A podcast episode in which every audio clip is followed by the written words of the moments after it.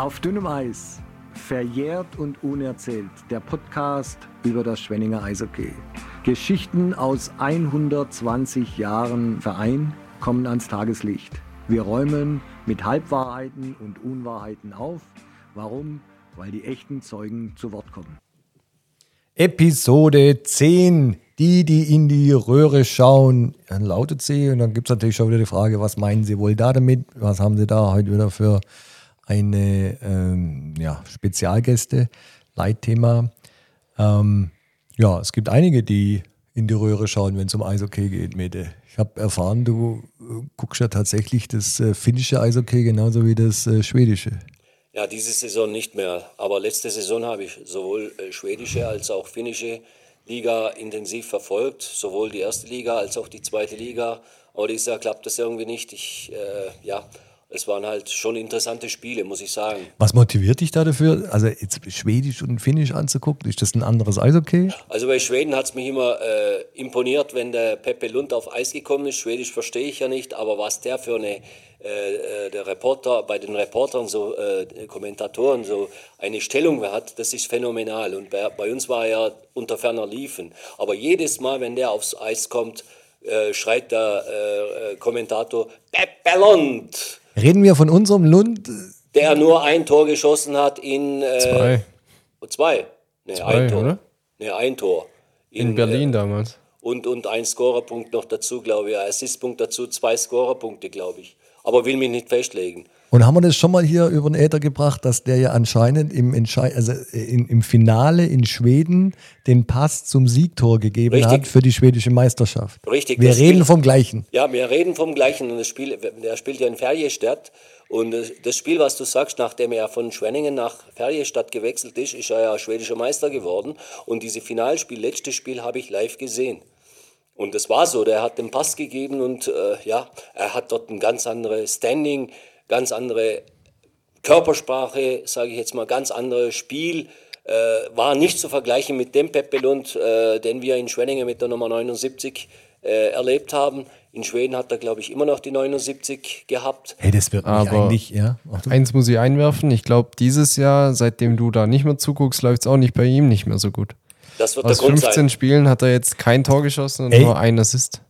Ich habe doch da mal, mal, mal die, haben wir doch die Frage gestellt, wen soll man denn eigentlich einladen? Und da ähm, gibt es äh, ja, ja viel Interaktion mit euch, liebe Hörerschaft. Wir lieben es, äh, wenn ihr uns irgendwelche äh, Antworten gebt und mit uns kommuniziert. Macht es ruhig weiterhin.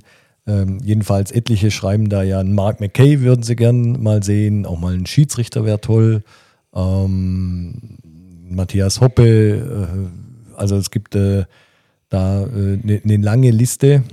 George Fritz, weiß ich, ähm, mit denen wir alle mal sprechen sollten. Äh, wir wollen für nichts garantieren, aber den einen oder anderen werden wir schon fast äh, Mikro kriegen. Eigentlich wäre es ja mal geil, mit dem äh, Lund mal tatsächlich mal eine Folge zu machen. Kann ich ehrlich gesagt, ähm, ja, er ist nicht der Gesprächigste, wenn ich das so ausdrücken kann. Ich kann mich an die Telefonate mit ihm erinnern, die ich dann damals, im, als er hier in Schwenningen war, auch öfters mal geführt habe. Es waren immer ähm, sehr Ja, der hat ja hier ja auch nicht allzu viel zu erzählen, wenn er nie trifft, getroffen hat. Ja. Ja, Es ist, waren ziemlich ich- trockene Telefonate, meines Wissens nach. Ja, Zwar nicht so trocken wie mit Wille Lajunen, aber War es da war noch schon trockener?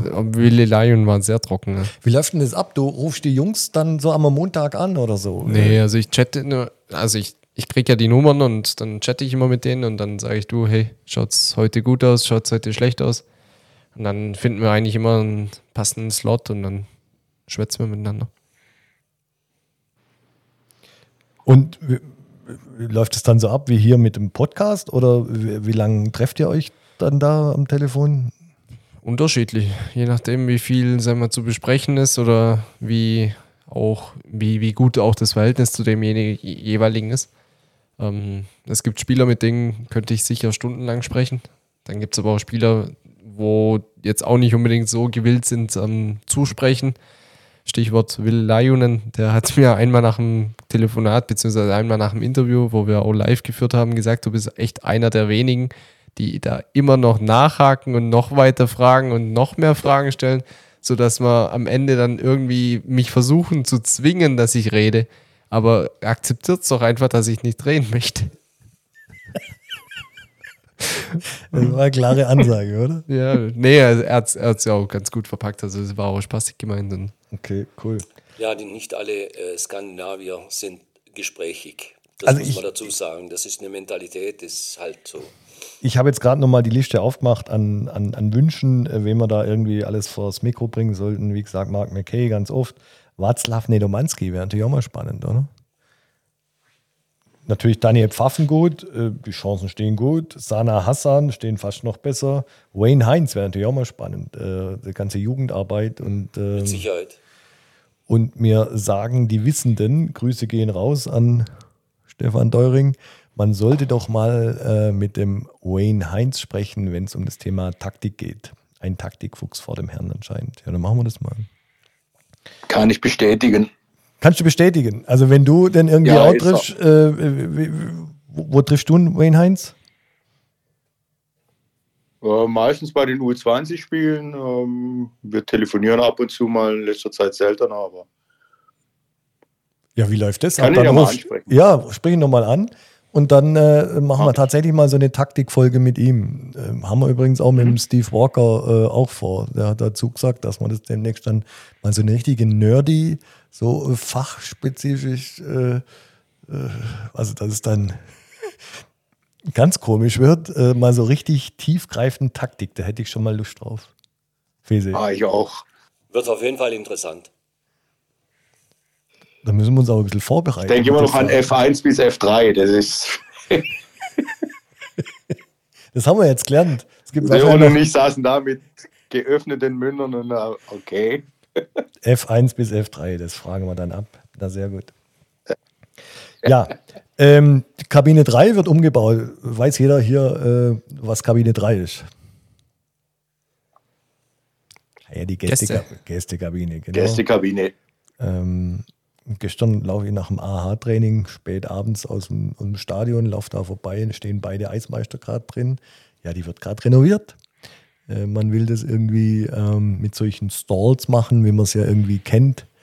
Ähm, aus, was weiß ich, aus Nordamerika, dass es halt eine, nicht nur eine Bank ist äh, mit Haken dahinter, sondern so einzelne ähm, Kabinen in der Kabine, wollen wir es mal so nennen. Äh, so, so, Sitzplätze und das bauen sie da wohl gerade ein.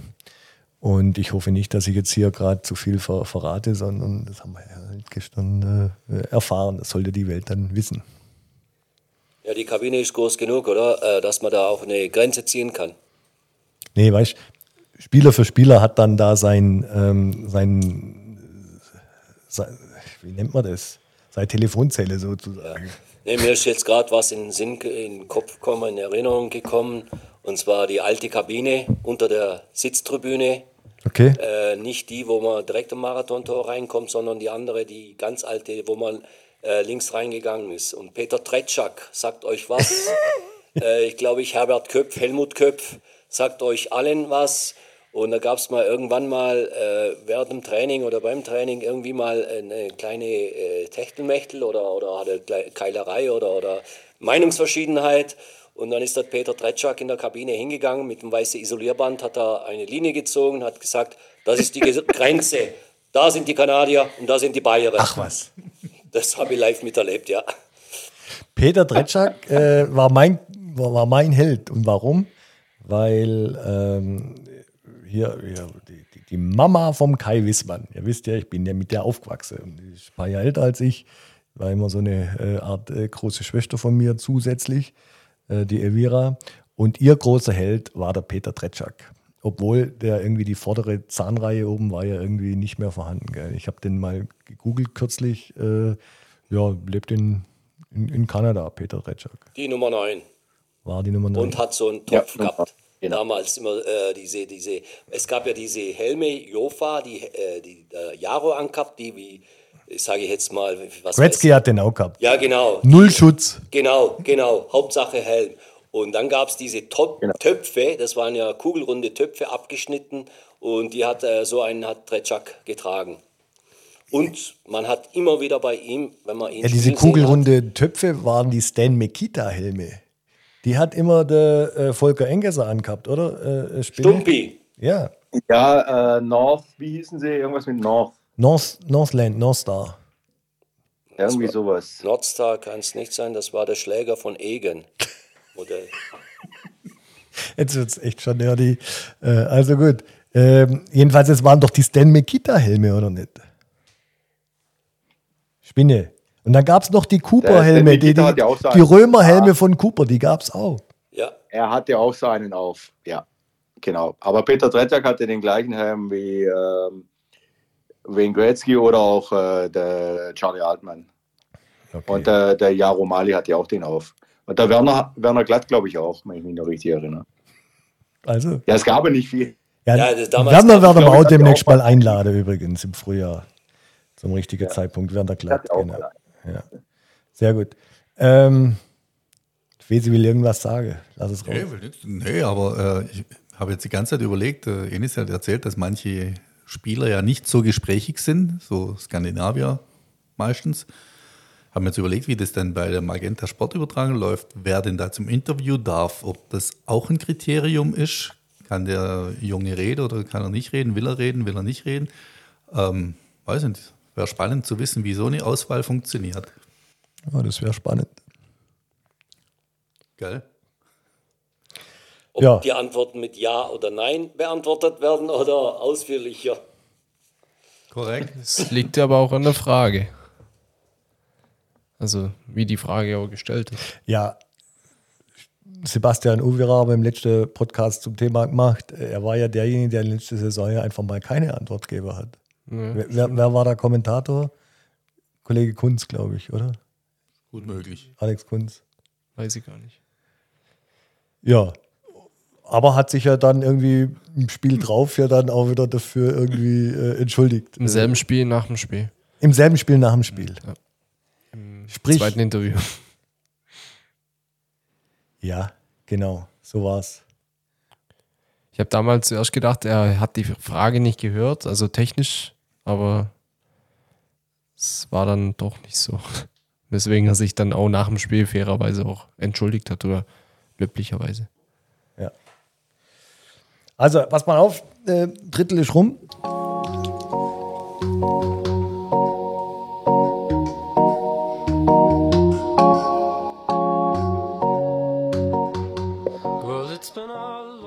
Werbung mit 30 Jahren Branchenerfahrung ist Econ Stil in der Region und darüber hinaus das führende Unternehmen im Bereich Werkstoffentwicklung und Werkstoffoptimierung von Zerspannungsstellen für das Drehen.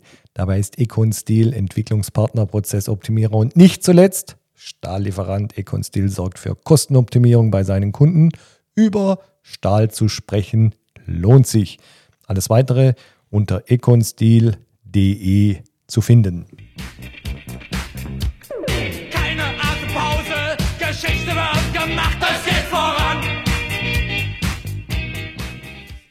Jetzt kommen wir ins äh, zweite Drittel und da wollen wir uns mal ähm, ja, die ganze DEL mal, so das Tabellenschema äh, Schema mal ein bisschen vornehmen. Wer steht wo, wo sind die Überraschungen, wo weniger die Überraschungen. Und über ähm, das Thema Magenta und Übertragung von Magenta wollen wir mal auch noch dann äh, sprechen. Wer will loslegen? Hat jemand die Ab Tabelle vor sich? Ja, ich hab, Spinne hat sie doch parat, glaube ich, oder? Ja, ich habe sie vor mir. Ich auch mittlerweile. Wenn ich so drauf schaue, die Eisbären vorne ist jetzt wirklich nicht überraschend, oder? München auch relativ weit vorne Ja, jetzt wieder. Moment mal. Eisbären vorne, letztes Jahr unter ferner liefen. Also sprich, man hat an dem Trainer festgehalten, Serge Aubin, und äh, wurde dafür belohnt. Ein Kai Wissmann kam zurück und macht einen Unterschied. Er hat mittlerweile absoluter Leistungsträger, Kapitän der Mannschaft. Ähm, und das scheint irgendwie, die scheinen die Freude am Eishockeyspielen zurückgefunden zu haben, was ja wohl letztes Jahr nicht unbedingt der Fall war. Das war aber etwas auch zu erwarten, muss ich sagen, weil Sehe Berlin, ich genauso wie der Enis. Berlin ein zweites Jahr so unter ferner liefen, das denke ich, ist unmöglich, auch mit dem Stadion und auch mit dem Interesse, was da auch in der Hauptstadt steckt. Und vor allem mit dem Etat. Ich glaube, da war ein bisschen Sättigung dabei. Das Ja, und es sind halt auch keine Maschinen, gell? Das kann man halt auch mal sagen. Das kann halt auch mal eine Weile. Ja, klar, sind auch Menschen. Ja. Genau. Und was man auch sagen muss, was das Thema Berlin angeht, letztes Jahr haben sie jetzt auch nicht wirklich ein ja, sehr gutes Torhütergespann gehabt. Ob sie es dieses Jahr haben, mag ich persönlich zu bezweifeln. Ähm, Jake Hildebrand sicher kein schlechter Torwart, aber für einen Ausländer meiner Meinung nach auch etwas zu schwach. Aber ähm, es läuft und dementsprechend gibt der Erfolg ihnen natürlich auch recht. Was Hildebrand betrifft, bin ich voll deiner Meinung. Nur äh, die Statistiken lehren uns besser und zwar Jake Hildebrand führt die Liga. Hilfebrand wird er teilweise genannt in Berlin, habe ich mir sagen lassen. Bei, bei den Vorderleuten ist es relativ einfach, hätte ich jetzt schon fast gesagt, für ihn. Aber siehe letztes Jahr, es ist nicht immer so einfach für den Berliner Torhüter. Ich würde mal so sagen, es ist ein äh, Glück für Schwenningen, dass es dem Joachim Eriksson eher in der Provinz gefällt als äh, in der Metropole.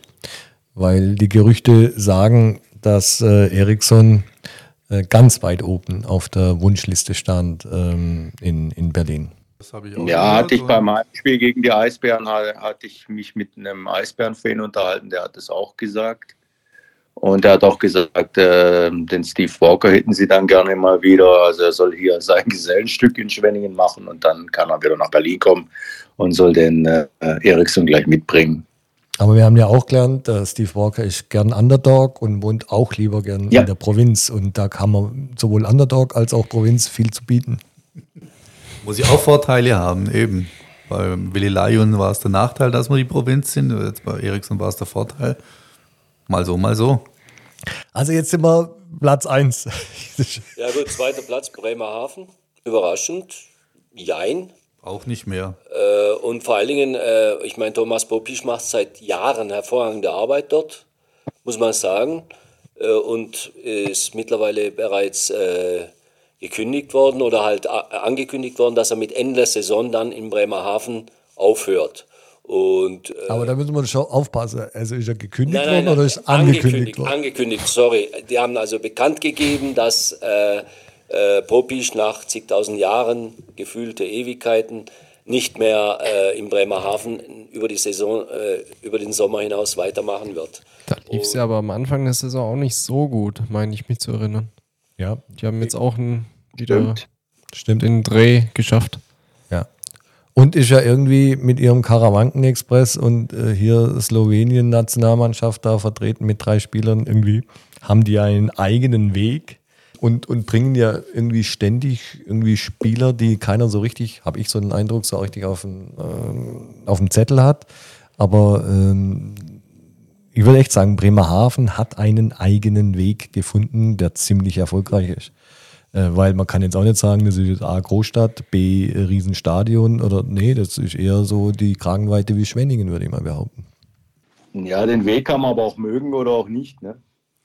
Du meinst mit der schnellen Eindeutschung und äh, oder was? Ja, genau die meine ich jetzt. Ich meine nicht unbedingt die, die 30. Ich meine wirklich diese mit den Einbürgern. Das geht mir persönlich zu weit. Das ist, Ja, aber würdest du jetzt in ich Bremerhaven wohnen, Spinne, Deutschen. würdest du in Bremerhaven wohnen, dann würdest du das äh, eher akzeptieren, oder? Und gut finden. Und des Weiteren ist ja die Einbürgerungsgesetze sind ja in jedem Bundesland gleich. Und in Bremerhaven halt ein bisschen gleicher. So sieht's aus, ja. Nee, ich sehe es in der Zwischenzeit ein bisschen anders. Das liegt vielleicht auch an, meiner Affinität zum, äh, zum, zum Nachwuchs-Eishockey. Äh, früher hätte ich gesagt, wir haben in Schwenningen auch viele, ähm, viele Deutsch-Kanadier gehabt. Und da ging es ja, ja, war es mit dem Einbürgern ging es nicht ganz so schnell, hatte, war immer diese 18 Monate inaktiv und so weiter.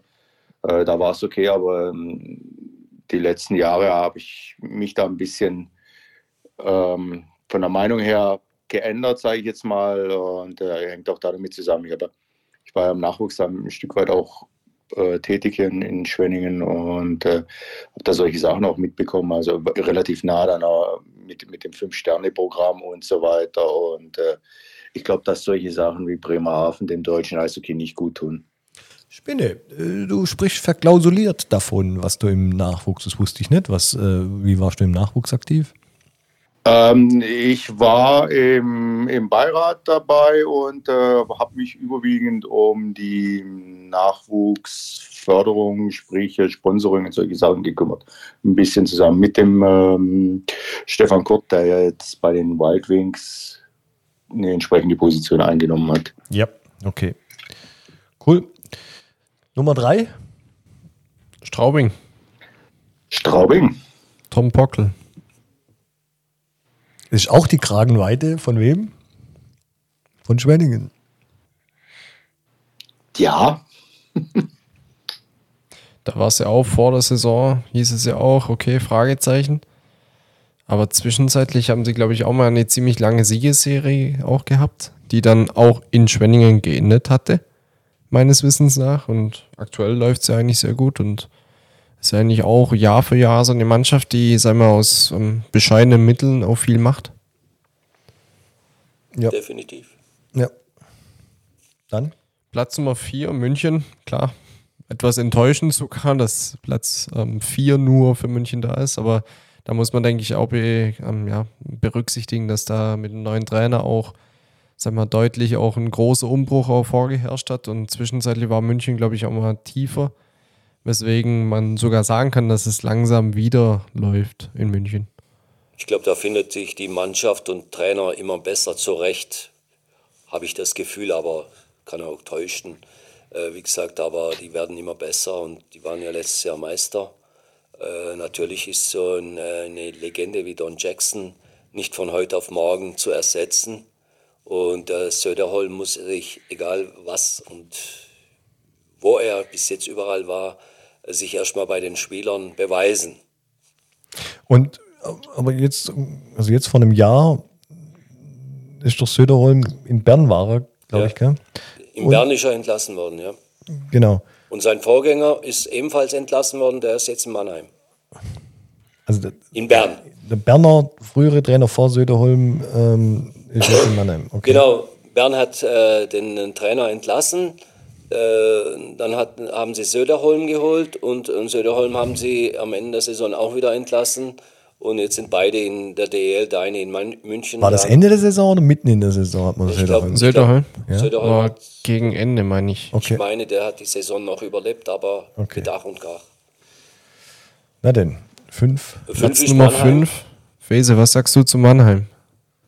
Mannheim war ja schon öfters mal, dass sie zu Beginn der Saison noch nicht ganz so stabil gespielt haben. Zum Ende kommen sie dann schon, werden dann auch wieder unter den Top 3 sein. Und wenn wir uns die Tabelle anschauen, das haben sie 30 Punkte, ein Punkt hinter München, fünf hinter Straubing. Da ist ja noch nicht wirklich viel passiert. Also die werden, äh, ja, Top 3, Top 4 werden sie die Doppelrunde abschließen. Platz Nummer 6 hätte Wolfsburg inne. Normal, oder? Ja, Ja, Aber halt doch auch. zwischen unsere Kragenweite, oder? Eben. Wollte ich sagen. Ein Punkt mehr. Wie Also Platz 6 bis 10 sind die eigentlich immer dabei. Ja. Und damit haben wir eigentlich die Top 6 auch schon vervollständigt. Und wer mir in diesen Top 6 so ein bisschen fehlt, ist Ingolstadt Und Köln. und Schwenningen. und Schwenningen. und Schwenningen, Köln. Ja, in Schwenningen fällt nur ein Punkt und ich bin nach wie vor der Ansicht, mit gleich ein bisschen mehr Glück, vielleicht mit einem zehnten Kontingentspieler, könnte man den sechsten Platz angreifen. ist meine Meinung. Den kann man auch so angreifen. Also mit der Mannschaft hat, hat sie. Da muss man aber auswärts ein bisschen stärker werden. Ja, natürlich. Ähm, aber wir haben ja schon in der vergangenen Folgen gelernt, wir haben noch Potenzial, Überzahl, Ausländer. Vielleicht würden zusätzliche helfen, hier gebe ich dir recht, ein bisschen Druck aufbauen. Verletzungen. Verletzungen können natürlich auch noch mehr kommen, wie es bisher sind. Also mit der Ausländer sind wir ziemlich verschont geblieben bisher. Aber ja. Top Und- 6 ist drin. Der Indrasi spielt nur in der zweiten Liga in Schweden, habe ich ja f- gelernt. Wir fangen mal an zu sammeln und dann holen wir den. Ich mache da ja kein Hehl draus, gell, dass ich den echt, also das war eine Augenweide, der Spieler. Von Aber da gehen ja, nichts. da gehen doch die Meinungen echt auseinander, gell, was diesen Indrasis angeht. Können wir das nochmal, also ich stelle mich hier, ich sitze auf dem roten Stuhl, äh, stelle mich den äh, Gegenargumenten. Also super Spieler, hochtalentiert, absolut top. Aber da hat man immer gedacht, mach doch mal mehr. Du kannst doch viel mehr. Also so habe ich es immer gesehen. Hab gedacht, warum bringst du nicht alles, was du kannst. Am 30.11. hat er die Scheibe hinterm vorm Tor aufgenommen und ober reingelegt über den Michigan Move. Ja, haben andere auch schon gemacht, aber wieso macht das nur einmal? Nein, Und dieser Jubel geht auch in die Historie Absolut. ein, dass der über die Hälfte der Eisfläche auf den Knien geschlittert ist. Ja, aber das meine ich ja damit. Also äh, absolut überragend vom Können, aber ich fand immer so, die Handbremse wurde nie wirklich gelöst. Und bei der, bei, bei, bei der Nationalmannschaft hat er ja total aufgeklebt, der dann. genau so habe ich mir vorgestellt, auch in Schwenningen. Da hat er voll So hätte ich mir in Schwenningen auch gewünscht. Ja, Vielleicht braucht er ein zweites Jahr. ja, ich bin voll bei dir. Technisch ein sehr, sehr versierter Spieler, ein sehr, sehr begabter Spieler. Aber äh, man hat bei ihm immer das Gefühl gehabt, irgendwas äh, hat, er, hat er zu schwere Schlittschuhe gehabt oder die Handbremse angezogen, gebracht hat. Also es stimmt, er hat keine T-Blades gefahren. Das wären die leichtere Variante. Genau. Und traurig geschaut hat er nicht. Also an dem lag es nicht. Naja, an dem lag es nicht. Eigentlich war der immer ganz glücklich, wenn man mit ihm gesprochen hat. Also, das war ein Interviewpartner, der eigentlich echt immer ganz, ganz witzig drauf war. Ich kann mich nur erinnern, als Christoph Kreuzer mal an uns vorbeigelaufen ist und die sich gegenseitig so, I love this guy, I love this. Oh, ja. Also in Richtung Indrasis, oder? ja, also ich weiß gar nicht mehr, ob es von Kreuzer zu Indrasis oder andersrum ging. Auf jeden Fall scheinen die sich ganz gut zu vertragen. Na denn, Dann hoffen wir, dass er nicht nach Augsburg wechselt. das. Das gab es ja auch als Gerücht damals Ja. im Sommer. So, wo sind wir jetzt gerade? Platz Äh, 8, Kölner EC. weil wir jetzt sieben übersprungen haben, das war Schwenningen. Gell? Ja. Gut. Haben wir ja nicht übersprungen. Nein, haben wir nicht übersprungen. Haben wir über Indrasis Das gesprochen. war ja klar, dass wir auf sieben stehen, oder? Zu- Also da müssen wir schon drüber sprechen. Jetzt guck, Bad Dürheim, der Korrespondent, was sagst du jetzt? Ja, ich finde es schon ein bisschen überrascht, auf sieben stehen und vor allem, dass es auch äh, Meter sagt, ist ein Punkt auf äh, sechs, sind nur zwei Punkte auf vier. Also ich bisschen als Überraschung. Ich hätte uns ein bisschen weiter unten gesehen. Vor allen Dingen acht Punkte Vorsprung auf einen Nicht-Playoff-Platz. Das kommt natürlich noch mit. Und wie viele Punkte vor dem letzten? 17. 17. Das ist mal ein Polster, oder? Wobei zum letzten muss man ja auch ein paar äh, Töne loslassen. Also ich habe mir jetzt gerade eben mal äh, die, die Liste aufgemacht, äh, welche Trainer in den letzten Jahren alles in Iserlohn entlassen worden ist. Also von Kontinuität kann da keine Rede sein. Die haben alle 10, 12 Monate neuen Trainer. Drum haben wir ja in Schwenningen so große Kontinuität. Genau.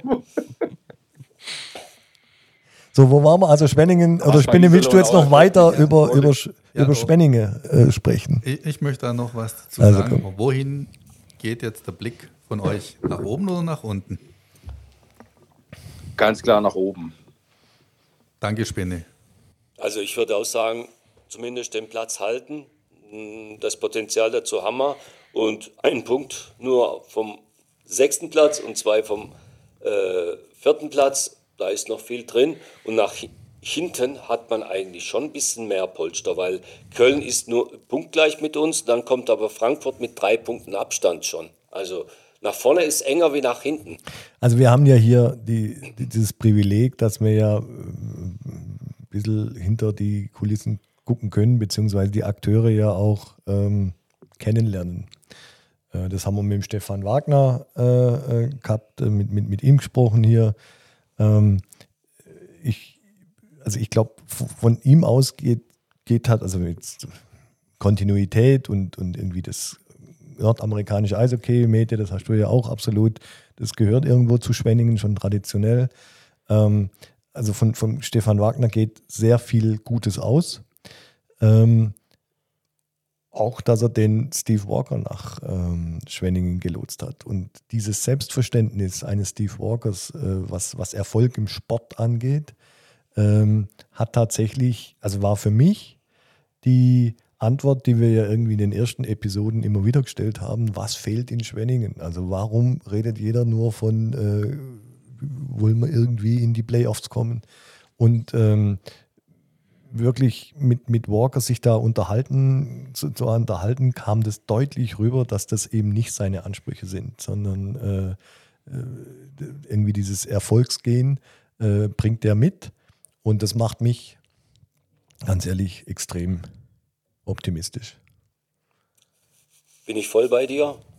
Wir haben in den letzten Jahren aber auch keinen Kanadier oder nordamerikanischen Trainer gehabt, der dieses Siegeswillen, absolute Siegeswillen, den die Nordamerikaner sich eigen nennen, hatte. Ja, das stimmt auch. Also, äh, wenn ich mich zurückerinnere, bis vor fünf Jahren Paul Thompson, dann war Niklas Sundblatt da, dann Da war vorne Christ- Südtiroler Experiment. Genau, und da war, da war äh, Christoph Kreuzer, also sind zwar auch gute Trainer und so weiter, aber äh, und dann äh, letztes Jahr der Harry Kreis. Mm, Beim Harry ist ein Deutsch-Kanadier, hat aber äh, bei einem Gespräch mir gegenüber persönlich gesagt, dass er unheimlich viel vom Ladislav Olenik sich abgeschaut hat und von dem sehr geprägt worden ist. Und hat dadurch das Siegesgehen verloren. Nein, nein, nein, äh, äh, nicht, äh, nein, nein, ich habe äh, mich vielleicht falsch ausgedrückt, nur, äh, dass er halt nicht diese äh, absolute kanadisch-nordamerikanische Ja, okay. Eishockey, sondern mehr dieses tschechische, taktische und so weiter, dass, dass der Olenik ihn unheimlich viel während seiner Spielerkarriere und auch als Trainer geprägt hat. Okay. Eigentlich müssten wir So habe ich das gemeint. Mit dem Herrelkreis müssten wir eigentlich auch mal sprechen. Also uns gehen die Gesprächspartner nicht aus. Nee, mit Sicherheit nicht. Also, wo sind wir? Dann sind wir Platz 9, Frankfurt, 26 Punkte, also drei Punkte hinter Schwenningen und Köln. Die spielen eigentlich eine erstaunlich gute zweite Saison, würde ich sagen. Weil verflixte zweite Jahr. Hat ja letztes Jahr Bietigheim nicht so gut gemacht wie jetzt Frankfurt. Dieser Carter Rowney mit, zusammen mit Dominik Bock waren ja letztes Jahr ja echt die absoluten Bringer. Wie ist denn das dieses Jahr? Ähm, also, wie ist das gefühlt? Carter Rowney habe ich bei mir im Eismanager drin. Und Ich auch. War am Anfang nicht so der, der Hit, aber ich glaube, er kommt so langsam. 15 Punkte Carter Ähm, Rowney und okay. 17 Punkte Dominik Bock. die spielen halt immer einen Doppelpass und dann, das kennen wir von den Spink-Brüdern. Ja. Aber bei Frankfurt ist Cameron Brace mit 21 Punkten Okay. ziemlich auffällig. Und als Verteidiger Lajunen und äh, Matuschkin. Ja. Top-Verteidiger der Liga. Lionen ist aktuell bei 10 Punkten, also knüpft eigentlich auch nicht an die Leistung der zuvorigen Saison. Aber hat der nicht letztes Jahr auch An- eine Weile gebraucht, bis er so richtig aufs Plateau dann kam? Aber ich, ich, es ging zumindest nicht so lange bis zur Deutschland Cup Pause. okay, okay. So, also 9, 10. Ingolstadt ist 10, 11 Augsburg. 10 Ingolstadt haben wir ja vorhin schon ein bisschen thematisiert, finde ich auch überraschend. Haben jetzt auch einen Verlust zu ähm, ver verbuchen. Cassie Bailey ist jetzt eben verletzt und fällt, glaube ich, für sechs, sieben Monate aus, weswegen sie auch nachverpflichtet haben. Mhm. Ähm, bin ich gespannt, ehrlich gesagt, aber ich denke, dass sie eigentlich schon noch im weiteren Saisonverlauf noch weiter kommen werden. Augsburg, was sagst du, Fese? Augsburg, ja, ähm, Kollege da, Christoph Kreuzer. Da, wo sie äh, zu erwarten sind. Ich habe die auch nicht ganz unten gesehen. Also ich denke so, äh, dass sie schon das Potenzial haben, recht lang um Platz 10 mitzuspielen, werden es wahrscheinlich nicht erreichen. Ähm, zu Hause, also beim Spiel gerade äh, gegen Schwenningen, war ich ja in Augsburg. Ist natürlich schon auch ein Hexenkessel, wenn da äh, äh, die Mannschaft mitzieht. Da braucht es auch nicht viel und dann ist das Stadion angezündet. Ähm, denke, zu Hause werden die schon viele Punkte holen. Ja, aber wenn du Augsburg nicht ganz hinten gesehen hast, also wen dann? Ähm, die, die dahinter stehen jetzt noch tatsächlich. Also äh, Nürnberg und, Tatsächlich? und Iserlohn äh, hatte ich da erwartet. Guck mal, der Fese ist in der Retrospektive ein echter Prophet. Ja, also boah, ich weiß es immer ganz genau, wenn es dann vorbei ist. Wer steigt dieses Jahr ab, Fese? Auf wen sollen wir setzen? Wer dieses Jahr absteigt, Iserlohn wäre jetzt ja zu einfach, nehmen wir DG. Boah. Das ist eine, das ist eine Hausnummer. Aber bei, bei November DEG 2023, Fese tippt auf DEG. als Absteiger. Bin mal gespannt, was wir im März, April dann. Der 11. 22 Uhr. Ich habe es festgehalten. So, jetzt Ja, aber ich meinen Tipp abgeben. Zumindest einer muss noch mit einsteigen und auch äh, einen Tipp abgeben. Ja, Iserlohn. Also Iserlohn bin ich auch Ich dabei. mache es mir auch einfach, Iserlohn. Äh, Iserlohn bin ich auch dabei. Gesagt, aber Düsseldorf ist äh, schon etwas überraschend, dass sie so weit hinter sind. Und Düsseldorf hat noch den Joker, dass sie noch den Trainer entlassen können. Genau. Weil sie ja erst den Co-Trainer entlassen haben. Also da gibt es noch Steigerungspotenzial. Das war ja, das war ja sowieso das, äh, der Hammer. Äh, also, äh, äh, also, wenn jetzt der Co-Trainer, der Daniel Kreuzer, so viel Einfluss gehabt hat für den Misserfolg, dann spricht das für den, äh, gegen den Head Coach Thomas Dollack.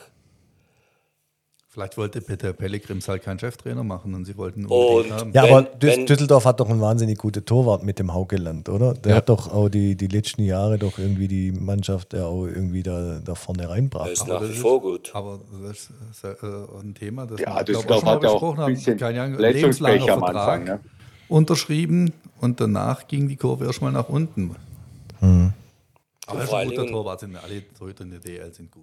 Aber letztendlich hatten wir jetzt in Schwenningen auch immer einen guten Torwart und waren auch oft da unten. Also es Genau. Wir hatten einen äh, Top-Torwart, Top-Verteidiger, Lajonen und noch Top-Stürmer, also und äh, noch der best irgendwie schnellste äh, irgendwie U23 und so. und einen designierten Nationaltrainer und es hat trotzdem und noch nicht gereicht. der Nationaltrainer designierte, genau. Der dann Silbermedaille geholt hat. Genau, an dem lag es also auch Also nicht. an dem soll es auch nicht gelegen haben. Am Olenik, das haben wir heute gelernt. Genau. Der, genau. der zog das äh, äh, Winnergehen aus dem äh, Kreis raus. Ja, apropos Olenik, also der, der ist ja überall erfolgreich gewesen, insoweit, dass er nie deutscher Meister war, ist er ja schon mal Vizemeister geworden. Gut, Egal wo er war, er war Harry in Rosenheim. Er war in Rosenheim, der Olenik, der war in Mannheim lange Jahre und er hat Top-Mannschaften gehabt oder war immer in der Spitze, aber ist immer nur Vizemeister geworden. ein Harry Kane ist auch ein erfolgreicher Stürmer und wurde bislang nie Meister. Leute, wir haben jetzt, bevor ich dann auf die äh, ominöse Taste drücke, noch die Chance, äh, unser Thema, was jetzt dann kommen wird, ein spannendes, spannendes, spannendes Thema, äh, mal noch ein bisschen anzusprechen. Ähm, was haltet ihr eigentlich davon, dass irgendwie Eishockey im Überfluss ähm, ja, gesendet wird? Ist das Überfluss oder ist das eigentlich, äh, kommt es der Sache sehr nahe, wie wir es eigentlich gern hätten als äh, Interessierte für diesen Sport. Also ich finde rein aus der Kom also rein daraus, dass es dann komplett ist, finde ich super, dass es eigentlich jedes Spiel verfolgbar ist. Also wenn man da jetzt einmal in Archiven oder sonst wo reingucken möchte, es ist komplett, weil jedes Spiel wirklich gut übertragen wird.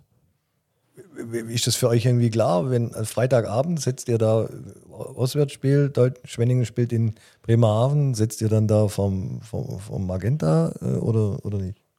Ja, also meistens schon. Also Auswärtsspiele, äh, wenn, man, wenn man nicht selber hinfahren äh, und nichts ganz Wichtiges anderes ansteht, dann, dann wird das Spiel angeschaut. Logisch, Komplette Familie mit Wittmeier sitzt da vor. komplett. Du auf dem Hometrainer, nehme ich an. Natürlich. Ja. Mit Trikot und Schal. Auch das, ne? ja, logisch. Manchmal auch geschminkt noch. Also Super.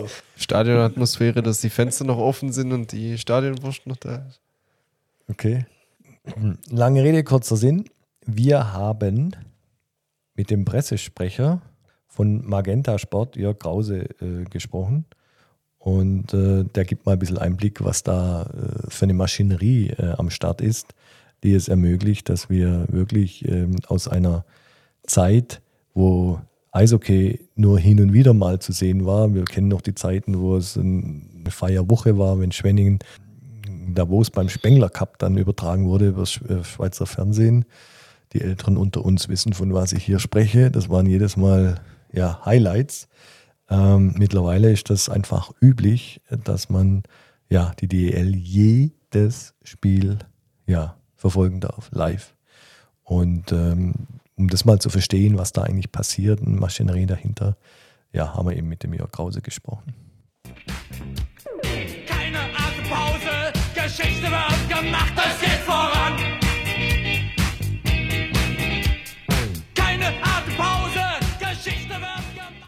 In Episode 4 unseres schnuckligen Podcasts gab es ein langes Gespräch mit DEL-Chef Gernot Trippke. Darin wurde zwischen den Zeilen deutlich, wie glücklich Gernot Trippke über die Zusammenarbeit mit Magenta Sport ist. Und die redaktionellen Inhalte werden von einem nahe München ansässigen Unternehmen produziert, das auf Sportjournalismus spezialisiert ist. Und das ist Thingspool. Und ich freue mich sehr, dass wir heute die Möglichkeit haben, mit dem Pressesprecher von Thingspool, Herrn Jörg Krause, zu sprechen. Hallo, Herr Krause. Guten Morgen, guten Tag. Beruht denn die Liebe auf Zweiseitigkeit? Ist das tatsächlich eine prosperierende Partnerschaft zwischen der DEL, Magenta und natürlich Ihnen, Thingspool?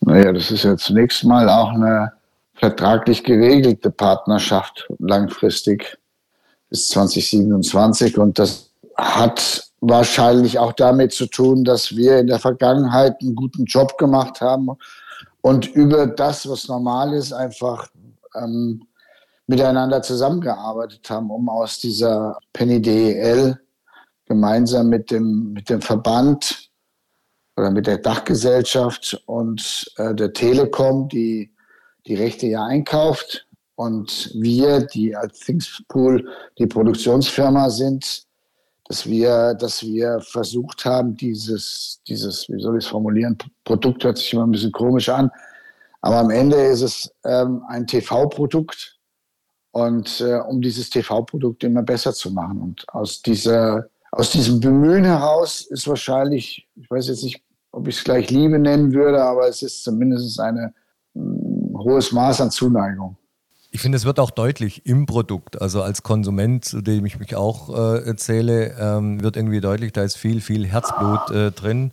Und, und, es macht einfach Spaß. Aber wenn Sie gerade äh, gesagt haben, übers normale Maß hinaus, wenn Sie das normale Maß äh, definieren müssten, wie, wie, wie, wäre das? Also wie waren äh, in der Vergangenheit ähm, irgendwie die, die Zusammenarbeit zwischen zwischen Fernsehsender und, und irgendwelchen äh, Sportvereinen, Sportligen, ähm, wenn Sie das mal ins Verhältnis setzen würden? Das kann ich nicht beurteilen, das will ich auch nicht beurteilen. Es steht mir ja nicht zu, die Arbeit von anderen Sendern zu äh, beurteilen, sondern es geht also darum, was man selber aus dem, aus so einem wahnsinnigen Projekt mit über 400 Spielen pro Saison macht. Und wir haben etwas das fängt schon damit an, dass unser Redaktionsleiter ähm, Max Weitel in dem Bereich einfach, ähm, der ist wahrscheinlich abends der Letzte, der mir noch eine Mail schreibt und es ist der Erste, der mich schon wieder wegen der neuen Videotechnik am nächsten Morgen anruft und mir Beispiele schickt. Und das, das ist etwas, was, was es vielleicht im, im kleinen Bereich beschreibt und in allen Bereichen haben wir Menschen, die, die einfach über dem normalen Maß, das normale Maß, wie will man das so beschreiben? Das ist, wenn du mehr von dem gibst, was du eigentlich geben musst, das ist alles über ein normales Maß. Und äh, das, das, das, das, das tun wir, um so eine Mammutproduktion in sich nicht nur schlüssig und äh, ruckelfrei zu übertragen, sondern auch immer alle Punkte aufzunehmen, die gerade spannend sind in einer in den Einzelspielen um, um Spieler herum und ähm, um die gesamte Geschichte der, der Liga zu erzählen. Sie haben gerade 400 Spiele genannt und wir reden ja da ja jetzt, also in, pro Saison, das vorstellen, Sie machen 400 Spiele pro Saison, werden da produziert? Ja, das ist, das ist ja nur ein, das ist ja auch nur ein Teil. Also die DEL ist im Eishockey auch nur ein Teil, weil wir ja auch, auch noch das Thema, ähm, weil wir auch langer Vertragspartner mit, der deutschen, mit dem Deutschen Eishockeybund sind. Wir haben zuletzt auch die WM parallel äh, übertragen. Wir haben die deutschen Frauen, großen Turnier der deutschen Frauen übertragen. Wir haben die, die, die U18 zuletzt gezeigt. Wir zeigen jetzt dann auch irgendwann wieder die U20 WM. Ähm, wir zeigen jetzt im, ab dem 8. November zeigen wir den Deutschland Cup. So, und, und zwar auch komplett. Also wenn man das alles so dazu rechnet, dann kommt man auf fast über 500 Spiele. Je nachdem, wie sich lang sich dann, äh, sie, sich dann auch die Playoffs äh, ziehen. So, und, und, und, das muss. In, in dieser Familie ist Eishockey ja nur ein, äh, ein Kind. Äh, die anderen Kinder heißen Basketball, ähm, erste Liga, dritte Liga Fußball, Damenfußball. Nein. also klären Sie mich auf, wie, wie, wie die Kinder denn alle heißen. Das Thema Basketball, das gibt es ja jetzt schon sehr, sehr lange bei bei der Telekom und bei, bei der Firma Thingspo, die das produziert. Basketball ähm, war mal die Bundesliga. Äh, da hat man sich anders entschieden. Die wird von einem anderen Streaming-Angebot gezeigt. Ähm, wir zeigen, wir, wir sind glücklich darüber, was wir jetzt im Angebot haben mit, mit der Basketball-WM, die ein riesengroßer Erfolg war. Wir haben die Frauen dazu bekommen, der Nationalmannschaft. Und was ähm, wie soll ich es nennen, das normale Produkt mit auch mit 18 Teams und allen Spielen, die wir übertragen, ist dann die Euroleague wahrscheinlich die herausragende Liga in Europa. Fußball? Manche sagen, die sei sogar besser. Nein, nein, wir reden über Basketball. Basketball. Alles klar, okay. Ja. Wir reden über Basketball und diese Basketball und, und, und, und diese Euroleague im Basketball ist einfach das, was man, wenn man Basketball mag und ähm, dann ist das das, was man, was man unbedingt sehen will. Das stellen wir auch fest. Deswegen sind wir auch sehr froh, dass uns diese Liga auch langfristig erhalten bleibt. Und wir haben jetzt in dieser Saison auch noch ausgebaut den Euro Cup. Das ist sozusagen der zweitwichtigste Wettbewerb in Europa. Und dieser Euro Cup, den zeigen wir jetzt auch alle Spiele, unter anderem auch nicht weit von euch weg, wie ich glaube, äh, zumindest näher als München, dann mit dem deutschen Meister Ulm und Hamburg. So, das ist, das ist alleine das Basketball. Ähm, dazu kommen dann auch noch die Qualifier. Und wenn wir dann das Thema Fußball nehmen, dann ist die Frauenbundesliga. Da zeigen wir alle Spiele live. Und wenn wir dann noch die dritte Liga dazu packen, dann haben wir da auch ein erkleckliches Fußballangebot. Dritte Liga mögen wir besonders gern, weil sie einfach eine sehr authentische Liga ist.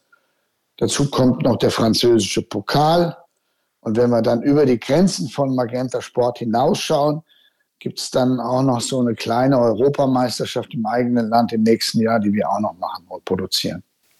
Es ist ja ein Wahnsinn. Und welche Struktur steckt da dahinter? Also was muss man sich da vorstellen? Über was von reden wir denn da? Das sind ja jetzt nicht gerade 500 Spiele Eishockey. Haben wir verstanden. Äh, dann kommen ja wahrscheinlich. Also es sind insgesamt tatsächlich über 2000 Spiele. 2000 Produktionen, die live gezeigt werden im Jahr. Ja. Äh, Wahnsinn. Was, was, was steckt da dahinter an, äh, ich sag mal, an, an organisatorischer Struktur? Da stecken ganz viele fleißige Menschen dahinter mit einer, so wie ich den Max geschildert habe, so stecken da auch Menschen dahinter, die auch bereit sind, immer über das normale Maß hinauszugehen. So. Und wir haben eine relativ schlanke Struktur. Die Pfingstbull Stammredaktion ist nicht größer als 15 Menschen. 16 sind wir jetzt, glaube ich. Und im Prinzip organisieren wir die Produktion aus dieser Stammredaktion heraus und arbeiten natürlich mit vielen freien Mitarbeitern auch zusammen. Und ähm, das Konstrukt hat sich über äh, diese neun oder zehn Jahre mittlerweile äh, aufgebaut, gegründet und bis heute ideell begleitet in all dem, wie man es macht, warum man es richtig machen sollte und wenn man es macht, dass man es am besten sehr gut macht. Begründet in dieser Ausrichtung von Ali Schmidt-Fleckenstein, dem leider verstorbenen Chef der Produktionsfirma Thingspool. Gibt es da eigentlich irgendwelche Vorlagen, an denen Sie sich orientieren können? Keine Ahnung. Nein. TV-Gesellschaft in Kolumbien oder in Kanada oder egal wo? Nein, das, was wir da machen, ist, glaube ich, ich weiß, äh, wir können ja dann auch noch ein bisschen über Eishockey sprechen, aber das, was wir, das, was wir machen, ist, äh, hat sich über die Jahre entwickelt, in den neun oder zehn Jahren. Und es ist wahrscheinlich in der Ausprägung, gibt es das nicht nochmal? Es braucht viele Rädchen, die ziemlich gut ineinander greifen. Es braucht gute Produktionsfirmen, auf die man sich verlassen kann. Ich glaube, das sehen wir seit Jahren. Und auch da gilt, ich komme ja noch aus einer Zeit, wo TV-Produktionen ganz und gar ähm, voluminös waren. Und äh, da hat man viel ausprobiert. Das machen wir auch ab und zu. Aber unsere Standards sind ja, ich will jetzt nicht sagen klein und fein, aber sie sind fein dann nutzen wir auch die neue TTV-Technik und müssen nicht mehr mit, überall mit riesengroßen Ü-Wägen hinfahren, um eine TV-Produktion zu realisieren. Und wenn das alles, wenn dieses Konstrukt, wenn dieses Konstrukt in, in, in, wenn sich das so ein bisschen durchsetzt und man sieht, das funktioniert so, das funktioniert so, da muss man noch ein bisschen nachjustieren und da muss man noch ein bisschen in die Richtung arbeiten, dann stellt man irgendwann fest, okay, wir, wir, du bist auch in der Lage, ähm, 2000 Produktionen auf, im Jahr auf die Beine zu stellen. Sie haben es ja gerade selber gesagt, ein, ein, ein Wahnsinnsthema ist das ja. Also 2000 Live-Produktionen, wenn man sich das vorstellt, vor ein, zwei Jahrzehnten gab es damals bei Premiere das Topspiel der Woche und in der Tat stand dann da ein riesen Sattelschlepper und dann noch ein weiterer Sattelschlepper mit dem Equipment drin. Ja, Ähm, damals standen sogar noch zwei Sattelschlepper oder wahrscheinlich vier Sattelschlepper von den Firmen, die in der, die im, die im, in der gleichen Sendergruppe waren. Also Premiere, Schrägstrich Sky und Sat 1 und ähm, aber dazu, da hat man ja dazugelernt. Also wenn, wenn man, wenn, wenn man hat ja auch dazu gelernt, dass man einen Sportkunden im Pay-TV nicht um jeden Preis kriegen kann. Also muss man auch gucken, das versuchen zwar auch Pay-TV-Anbieter, weil sie einfach die Kosten auch irgendwo weitergeben müssen. Aber am Ende, wenn sie schlank und, ja, wie soll man es formulieren, wenn sie schlank produzieren und haben, erzielen trotzdem ein gutes bis sehr gutes Produkt, dass man es immer noch besser machen kann, steht außer Frage. Aber wenn sie schlank produzieren, dann haben sie auch nicht, dann können sie auch in einem gewissen Kostenrahmen bleiben. Und am Ende macht man es ja auch dafür. Ja, man hat es ja, es geht ja nicht mehr wie vor 20, 25 Jahren darum zu sagen, ich habe die meisten Kameras da, sondern es geht darum zu sagen, ich kann so produzieren, dass ich, dass ich diese Kosten, dass diese Kosten sich irgendwo auch tragen können. Ja, das Ja, funktioniert über ja Abos, über, über Werbung oder was auch immer. Das funktioniert ja wahrscheinlich deshalb in der Produktion, weil man halt sehr standardisiert arbeitet. Also man erfindet jetzt nicht jede Live-Sendung irgendwie neu, sondern der Sendeablauf ist ja. irgendwie standardisiert. Es ist äh, irgendwie klar, welche Kameras vorhanden sind. Aber Äh, das ist ja überall so. Das ist ja, das ist ja auch bei einer WM so. Das ist, das ist bei einer, bei jeder Produktion, die einigermaßen organisiert und professionalisiert läuft, hast du einen, hast du einen, einen Rundown, also einen Ablaufplan, der beginnt um die Uhrzeit, da sitzen dann alle an ihren Gewerken. Um so und so viel Uhr werden die Proben gemacht und dann läuft die Live-Sendung und diese Live-Sendung läuft nach Vorgaben. Im Prinzip ist es ja auch kein Hexenwerk, eine Live-Produktion zu machen. Also das ist ja, das ist ja jetzt, ähm, das ist nicht die Ma äh, Reise zum, zum Mars, ähm, sondern das ist ähm, heutzutage mit den Techniken und der, den Technikern und dem Know-how, über das diese Techniker verfügen, kannst du ja alles in einem, in einem, in einem ordentlichen Rahmen bearbeiten. Ja, und, und, und nochmal, wie so, und diese, ich will, ich will noch einen diesen Halbsatz sagen. Das, was wir, was wir tun, äh, tun wir, weil wir über diese gesamte Zeit Erfahrungswerte gesammelt haben. So, und, und in dieser, in dieser, das hilft extrem. Eine Kontinuität in dem, was du tust. Erfahrungswerte, du klammerst irgendwelche Dinge aus, die vielleicht nicht funktioniert haben. Das hört sich jetzt alles an ähm, wie ein, ich will jetzt kein Handbuch für TV-Produktionen angehen, da gibt es außerdem Menschen, die das besser können. Aber, aber es ist jetzt, nochmal, es ist nicht die Reise zum Mars. Du lebst von deinen Erfahrungswerten und bist idealerweise, und das ist vielleicht auch noch ein wichtiger Aspekt, wann funktioniert Redaktion und Produktion gut oder wann funktioniert sie normal, wenn du aus den Fehlern, die gemacht wurden, auch die richtigen Schlüsse ziehst und sie beim besten, nächsten Mal besser machst. Und wo geht die Reise hin? Ich, ich, ich höre gerüchteweise, ich glaube, das ist aber gar kein Gerücht, dass die Handball-Bundesliga, die nicht bei Magenta Schrägstrich äh, Thingspool liegt, sogenannt äh, remote produziert wird. Das heißt, wenn ich es richtig verstehe, da fährt dann gar kein Ü-Wagen mehr vor Ort, sondern da wird per Glasfaser alles in irgendeine Sendeabwicklung übertragen, also riesige Datenraten, die Kamerasignale. Aber äh, Regisseur und die ganze äh, Ton und so weiter sitzt, sitzt dann an einem zentralen Ort. Ist das tatsächlich Realität? Das ist tatsächlich Realität, aber, aber auch, auch mit der Einschränkung versehen. Also da wurde nichts neu erfunden übrigens. Ja. Ich habe gehört, in Also Skandinavien, die, die noch ein bisschen weiterfahren müssen von äh, äh, Ort zu Ort, da wurde das als erstes eingeführt. Also ich habe das erste Mal damit gearbeitet. Und das war, das war eine dreistündige Live-Produktion. Du hast, in dem Fall hast du die Anbindung, die du brauchst, um mit Remote-Technik zu arbeiten. Und je nachdem, wie, ähm, welche Gewerke du da vor Ort tatsächlich brauchst. Ja, ähm, oder die wichtig sind, um eine Produktion vor Ort zu realisieren. Die cast du hin und die anderen lässt du eben in der Regie. So, also Kamera, Stativ, Ton, äh, also Mikrofon und so weiter, das karrt man hin vor Ort und der Rest findet irgendwie Ja. remote statt. Ja, also das ist auch nochmal, also die Handball-Bundesliga betritt da kein innovatives Neuland, sondern das äh, wird, das wird in vielen Produktionen wird das schon seit Jahren praktiziert. Auch hier, da, auch da geht es natürlich drum. also das haben Sie ja eben auch schon angedeutet, wie viele Menschen muss ich von A nach B transferieren?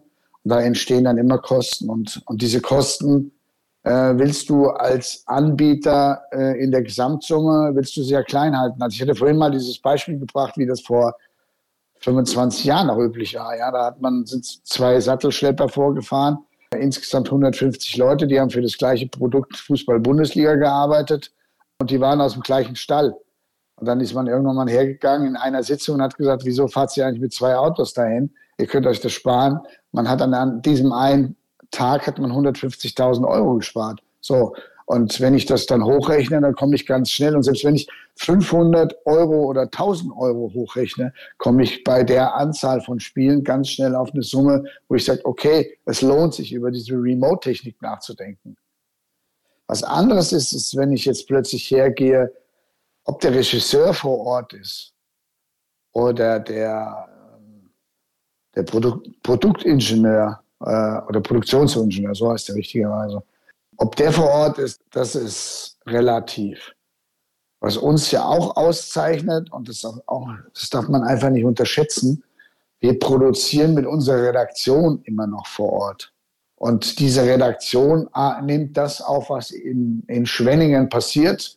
Wenn der Kunzi also in Schwenningen mitten in, wie er mir das mal erzählt hat, mitten in den Zuschauerreihen sitzt und kriegt da auch mal ein Bier ab oder kriegt da mal, äh, kriegt einfach die, das Stimmungsumfeld mit. Ja, das stimmt. Ja, Also in Schwenningen Ja, dann- dann- dann ist-. Also so viel sei gesagt, aber Ja, er hatte mir mal Also erzählt, dass er in nah Schwenningen, dran. äh, äh, also er ist nah dran und dann kriegst du deine Reaktion oder du, du, du, du, du atmest das, was da vor Ort passiert, regelrecht ein, dann, dann ist das, dann ist das ein, dann wirkt sich das aus der Produktion aus. Ich habe viele, man kann das nicht auf jede Produktion übertragen. Wenn wir französischen Pokal machen, ja, im Viertelfinale spielt PSG gegen äh, Marseille, ja, dann schicken wir nicht unbedingt, weil wir dieses eine Spiel jetzt haben, jemanden nach Paris, ja, damit der die Stimmung einatmet. Das muss man dann auch priorisieren, was ist dann für eine Art sondern von, sie, ähm, sie, übernehmen das Signal, was halt äh, sogenannt Genau, man nimmt das Signal, dann sitzt eine, genau, dann hat sich ein Reporter äh, hoffentlich sehr gut vorbereitet und dieser, diese Vorbereitung, man merkt das nicht, ob der, den- der da merkt man es dann nicht, ob er ein Spiel aus dem Stadion überträgt oder, oder, oder Jetzt, jetzt weiß man ja in Deutschland in Sportberichterstattung allübermächtig der Fußball. Erste, zweite, dritte Liga, Damen, Bundesliga und so. Allübermächtig Fußball. Aber irgendwie scheint es doch diese Runner-Ups, also die, diese in der zweiten Riege Sportarten, zu denen ich jetzt mal ähm, Eishockey, Basketball, Handball äh, zähle, vielleicht gibt es da noch ein paar, irgendwie, die, die bekommen mittlerweile die Bühne. Und da kann man ja wohl auch nicht mehr von einer Nische sprechen, oder? Äh, Das ist ja eigentlich auch ein selbstverstärkender Effekt, den Sie ja da mit Ihrem Produkt erzeugen. erstens, ich würde nicht von Nische sprechen. Damit würde man auch der, dann, das ist, das ist eine, ich will nicht sagen bösartige Formulierung, aber es ist keine, die dem Sport und den Sportlern gerecht wird, ja, die auf so einem hohen Level diese Sportart ausführen. Wenn du 25 Millionen Menschen im TV erreichst, wenn du ähm, jedes Jahr ähm, deine, TV, deine Zuschauerzahlen in den, in den Arenen, in den Hallen, in den Stadien steigerst, dann ist das kein, dann ist es keine Nische. Ja, also du kannst es dir gar nicht leisten, äh, sehr gute Spieler aus dem Ausland zu holen, wenn man jetzt nur mal von der DEL spricht.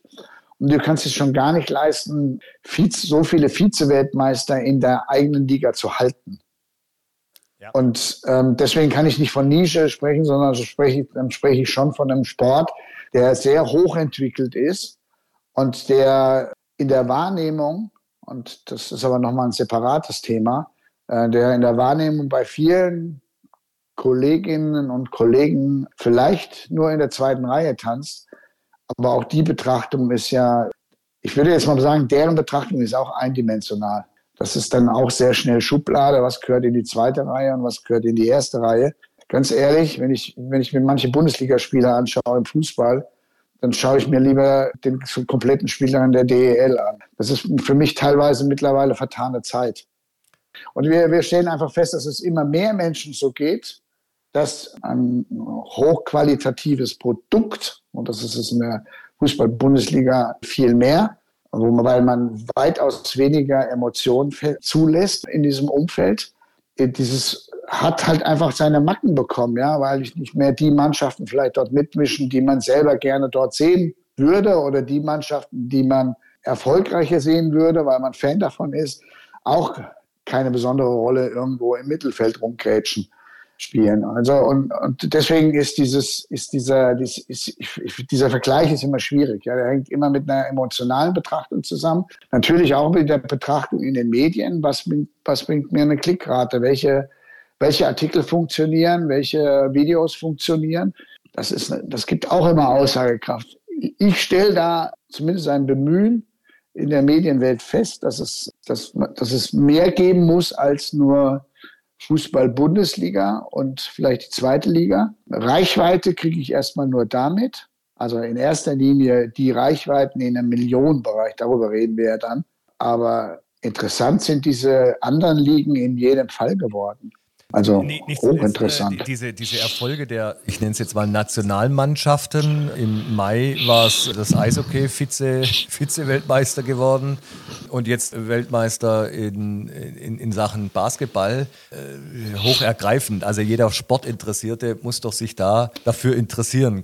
Ist das eine Frage? Nee, ist keine Frage, war eine Aussage. Ich habe eine, hab eine Frage bezüglich Reichweite. Sie haben jetzt gerade mal ein paar Zahlen fallen lassen. 25 Millionen Reichweite. Was heißt das denn? Also Sie erreichen mit dieser Produktion von 500 Spielen 25 Millionen Streaming-Abnehmer. Ich weiß nicht, ob es das Wort gibt, aber vielleicht können Sie das ja mal ein bisschen erläutern. Also deswegen sage ich auch, wir sind da aus der Nische raus. Wenn ich heute, ich rede jetzt nicht über Zahlen, weil die Zahlen Zahlen sind, so, sind gut genug, dass wir darüber reden könnten, aber wir reden nicht drüber, weil es immer gleich vielleicht auch eine Qualifikation ist. Manche Vereine funktionieren, das ist in allen Sportarten, in allen Ligen so, die funktionieren besser und die, die sorgen dafür. Uns interessiert du, vor allem die Zahlen der ähm, Schwenningen. Wie, ja, wie gut funktioniert denn Schwenningen? Im, im Verhältnis. Nein, das, ich werde da, werd dazu keine Angaben machen. Ich, will, ich wollte nur dazu sagen, 25 Millionen ist keine Nische mehr. Ja? Wir sind immer wieder auch in dieser Quotendiskussion, der muss ich mich auch immer wieder stellen.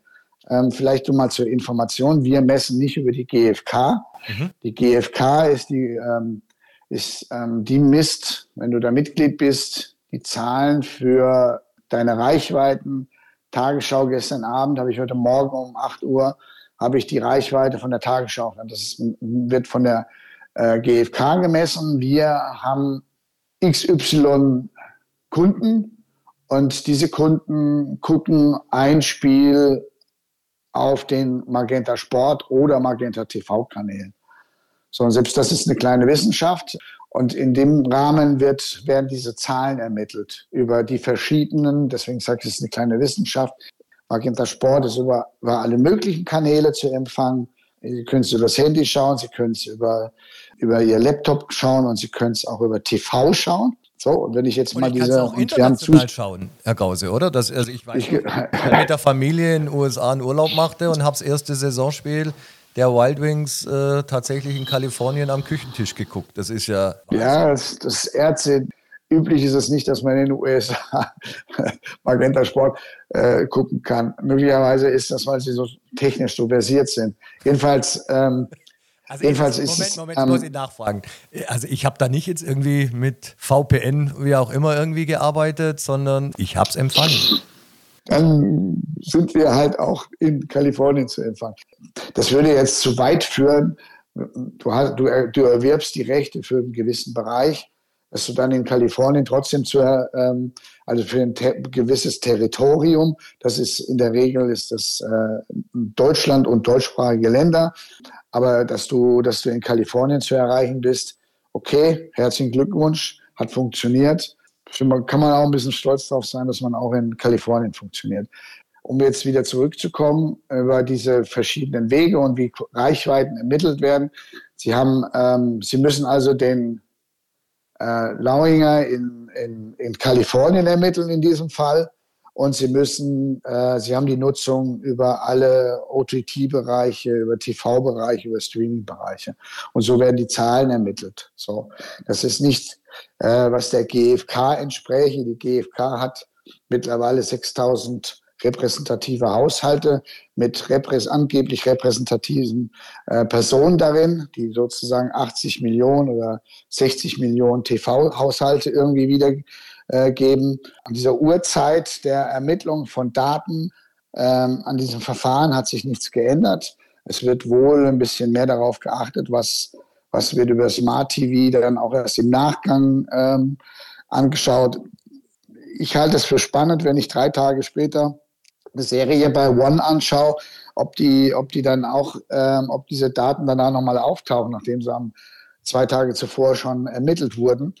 Aber das will ich, ähm, es gibt tatsächlich bereinigte Zahlen, aber das ist ja, das ist jetzt wieder eine eigene Wissenschaft. Wir reden über unsere Wissenschaft, die ist relativ einfach gehalten. Wir haben so und so viele Abonnenten und diese Abonnenten schalten über diese Vertriebswege, äh, über diese Sendewege, schalten die äh, ein Spiel ein und mit diesem Spiel ähm, erreichen sie in der Regel so gute Zahlen, damit, dass sie sagen, ja, wir sind hochzufrieden. So, bei der DEL die macht uns da viel Spaß, um den Bogen wieder hinzukriegen. Und dieser Bogen und diese, diese, die, machen uns so viel Spaß, damit wir, dass wir sagen, okay, es lohnt sich, diese Zahlen nach außen zu transportieren, damit die, die Gesellschaft, die Sportinteressierten, wer auch immer, vor allen Dingen die Medien, die sagen, DEL ist vielleicht Nische, so, so, so ignorant sind ja dann immer noch einige.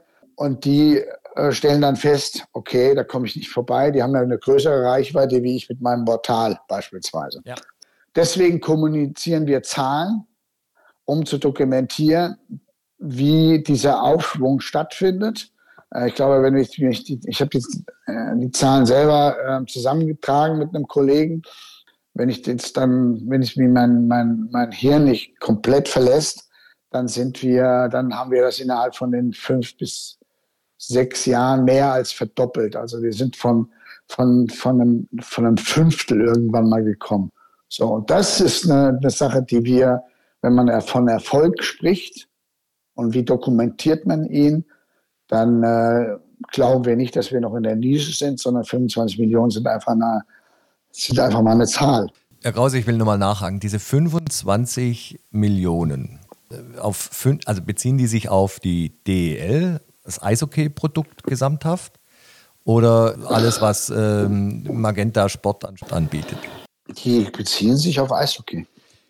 Was mich aber interessieren würde, ist der Eishockey-Zuschauer-Abonnent super loyal? Also guckt er irgendwie jedes Spiel? Also wir stellen schon fest, dass die Eishockey-Klientel, die zeichnet einfach eine andere, ähm, tatsächlich ein anderes Zuschauerverhalten aus. Ja, die DL-Community, wahrscheinlich ist es auch nach, je nach Region. Also sie, sie ist viel treuer, sie ist viel äh, interessierter für das, was auch noch bei anderen Clubs passiert. Sie ist auch auf eine gewisse Weise viel authentischer, weil, weil sie jenseits des Fußballs nicht so ganz viel Wert auf irgendeinen Tamtam -Tam legt, sondern auf ehrlichen Sport.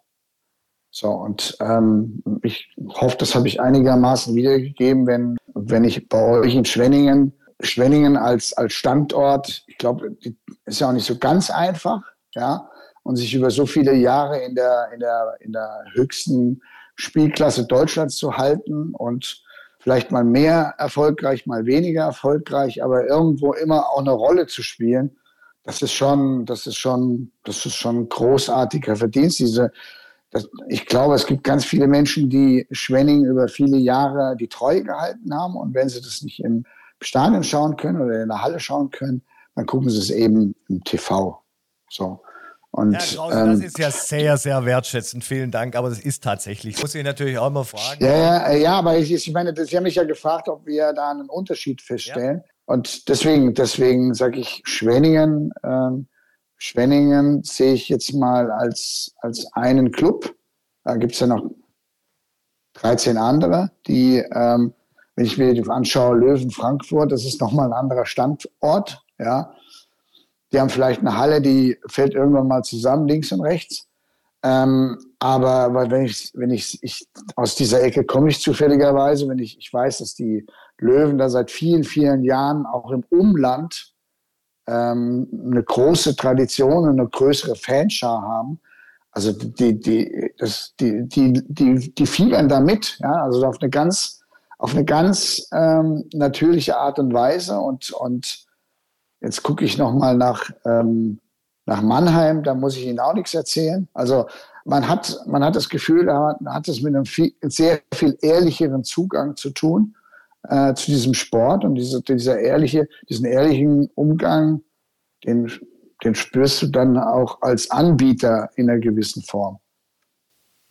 Super Statement, vielen Dank. Ich, ich, ich will nochmal technisch nachfragen, ähm, was sich jetzt fernsehproduktionstechnisch äh, für Neuerungen ergeben äh, im 30. DEL-Jahr, von dem äh, ja seit sieben, acht Jahren Thingspool ähm, eben deutlich mitmischt und, äh, und, und das auf, auf ein völlig neues Niveau äh, hebt. Auf was darf sich äh, der Fernsehzuschauer freuen? Oder freut sich schon, weil es einfach schon angeboten wird? Kommt man irgendwie noch näher an die Spieler, noch näher in die Kabine? Was, was, was passiert da? Ja, ich meine, ein, ein, das ist ein großes Thema ist, ist, wir versuchen schon überall sehr nah dran zu sein. Auch das, auch das ist für, auch das spricht für diese Liga, dass sie das erstens zulässt, dass die Protagonisten bereit sind, auch immer wieder neue äh, Möglichkeiten aufzutun, damit man sich auch von anderen Sportarten im TV-Bereich ein Stück weit unterscheidet. So, wie sagt man so schön, neudeutsch, ongoing Prozess. Und dieses, und das können wir ausklammern, weil es uns immer wieder gelingt, äh, da den nächsten Schritt zu machen. Und wenn wir dann mal den SAP-Garten haben in, in München, dann sind sicherlich nochmal ähm, der zieht dann wahrscheinlich auch nochmal diese, diese, diese, diese neue Institution, die zieht dann wahrscheinlich auch nochmal mehr Möglichkeiten und wirft einen anderen Blick, die macht einfach die DL auch nochmal ein bisschen größer. Das ist mal das Erste. Das andere ist, dass wir ähm, in Zusammenarbeit mit der DEL ähm, versuchen, ein paar Themen, die vielleicht in der Vergangenheit auch ein bisschen geruckelt haben oder, oder die man einfach verbessern kann, wie den Videobeweis, oder nochmal überlegt, wie kann man, wie kann man ähm, mit einer Installation einer festen Kamera, beispielsweise einer Goldcam, indem man diese Goldcam äh, ähm, technisch so weit verbessert anbietet, dass sie möglicherweise nicht nur ein besseres Feed abgibt, sondern und also Feed heißt, ich sehe einfach mehr, ich habe mehr Möglichkeiten, mich in das Spiel hineinzuversetzen. Ich habe eine Perspektive, die die ich sonst so nicht geliefert bekomme. Und das zweite Thema ist, dass wir versuchen, mit diesem, mit, mit, ein, mit einer anderen Übertragungsweise auch den Videobeweis, wie soll ich das sagen? Das hört sich dann so hochtrabend an und es ist gefährlich, äh, den Videobeweis ein bisschen ähm, schneller zu machen, auf eine gewisse Weise vielleicht auch ein bisschen ähm, ähm, gerechter zu machen aber auf jeden Fall soll er, soll er in der Umsetzung, in der technischen Umsetzung, soll er, soll er, ähm, soll er besser funktionieren mit der neuen Technik. So, und das ist das, was wir, woran wir gerade arbeiten.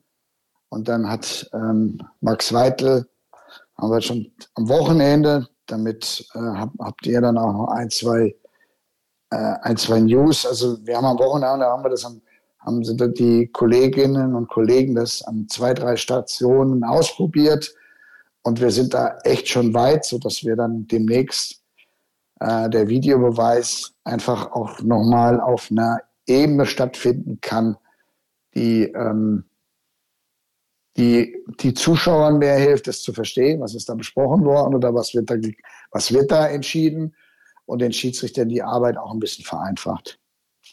und am Ende auch der TV-Zuschauer mehr mitbekommt, was ist da gerade passiert und warum entscheiden die so. Herr Krause, äh, herzlichen Dank. Das waren echt spannende Informationen, äh, Sichtweisen, ein tolles Produkt und machen wir uns doch nichts vor.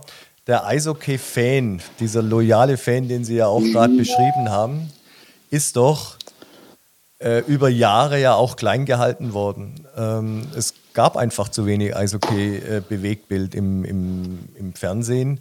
Äh, und ich glaube, diese, diese Durststrecke haben sie durchbrochen, ähm, in, in, in dem eben mittlerweile tatsächlich äh, ein, ein super Produkt äh, äh, existiert. Äh, eine mhm. Konferenz aus jedem Stadion, alles live, äh, das ist grandios und macht Spaß. Also die Konferenz, ja, die Konferenz ist so ein Ding, das, ähm, das ist so ein Format, das probieren wir auch. Das, oder das Konferenzformat ist halt, ist halt nochmal eine Idee, wie man, wie man, wie man versuchen kann, nochmal eine andere, ähm, eine andere Klientel auch für den Sport zu bekommen. Ja, der, ähm, wenn ich heute jetzt nicht Schwenningen sehen will, aber Schwenningen spielt, ich habe aber noch Mannheim gegen Berlin und das interessiert mich vielleicht auch. Dann habe ich die Konferenz als Angebot immer freitags um 19 Uhr und kann da nochmal reinschauen. Und ähm, so machen wir das jetzt auch bei der Euroleague immer donnerstags. Ich interessiere mich vielleicht für einen Verein oder für einen Spieler besonders, ähm, aber ich kann über die Konferenz immer nochmal als zusätzliches Angebot, und das muss man auch dazu sagen, kriege ich es nochmal hin, dass ich ähm, möglichst breites Abbild äh, von meiner jeweiligen Liga, von meinem jeweiligen Wettbewerb sehen kann. So, das wollte ich noch ergänzen. Herr Krause, herzlichen Dank. Servus, ciao.